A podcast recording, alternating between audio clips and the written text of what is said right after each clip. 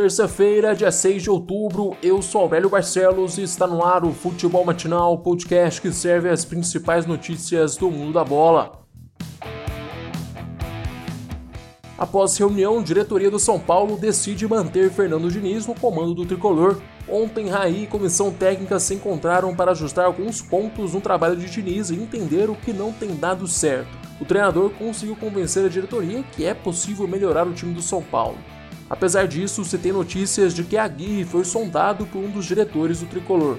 A conversa buscou entender a situação do treinador na Arábia e se ele teria interesse em voltar ao Brasil. A informação de que Raí pediria demissão com a possível saída de Diniz foi desmentida ontem. Raí pretende continuar no cargo até o fim do mandato de Leco. Após cinco meses da venda, Corinthians ainda não recebeu o pagamento de 125 milhões de reais referentes à transferência de Pedrinho. O Benfica não liberou o adiantamento da transação que foi pedida por André Sanches. Para que o Corinthians recebesse o valor da venda agora, o presidente do Benfica teria que mandar uma carta para o banco que mediu o pagamento da venda, mas os portugueses não mandaram nada para a instituição. Enquanto Corinthians e Benfica se desgastam, o que salvou as contas do timão momentaneamente foi a venda do lateral Carlos Augusto para o Monza por 25 milhões de reais, valor que foi utilizado para pagar salários atrasados do elenco.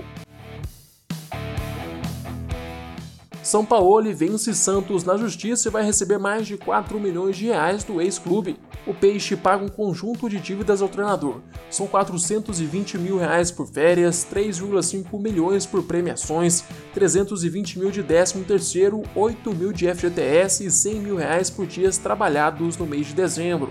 Ainda nos bastidores do Peixe, Lucas Veríssimo recebe proposta do Porto. O volante foi avaliado em 39 milhões de reais, mesmo quantia que o Benfica tinha oferecido ao zagueiro. O grande problema é o fechamento da janela de transferência que encerra ainda hoje.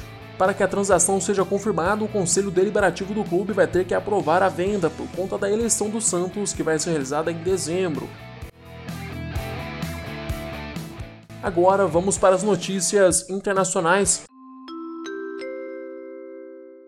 A janela de transferência europeia agitou a segunda-feira. Para a infelicidade de Grêmio e Atlético Mineiro, Cavani assinou com o Manchester United. O uruguaio chega aos Diabos Vermelhos para o contrato de uma temporada. O Manchester também acertou a transferência do lateral brasileiro Alex Telles. O jogador da seleção brasileira chega ao United pelo valor de 98 milhões de reais. Douglas Costa deixou a Juventus e voltou ao Bayern de Munique por empréstimo.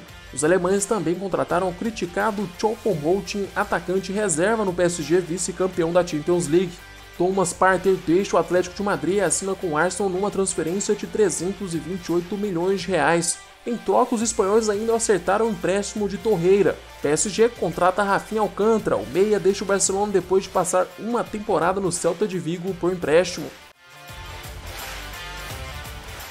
A revista France Football, criadora do prêmio Bola de Ouro, está montando a seleção de todos os tempos do futebol.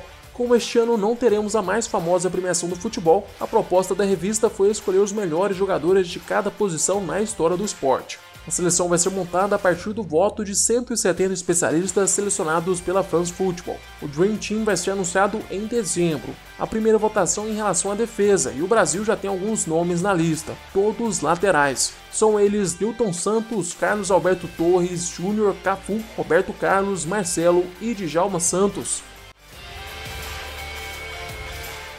Chegamos ao fim deste episódio. Eu, Aurélio Barcelos, volto amanhã com mais futebol matinal para vocês. Aproveite para se inscrever no nosso canal do YouTube e seguir o podcast no Spotify. Não se esqueça de compartilhar o podcast com seus amigos e familiares. Até mais!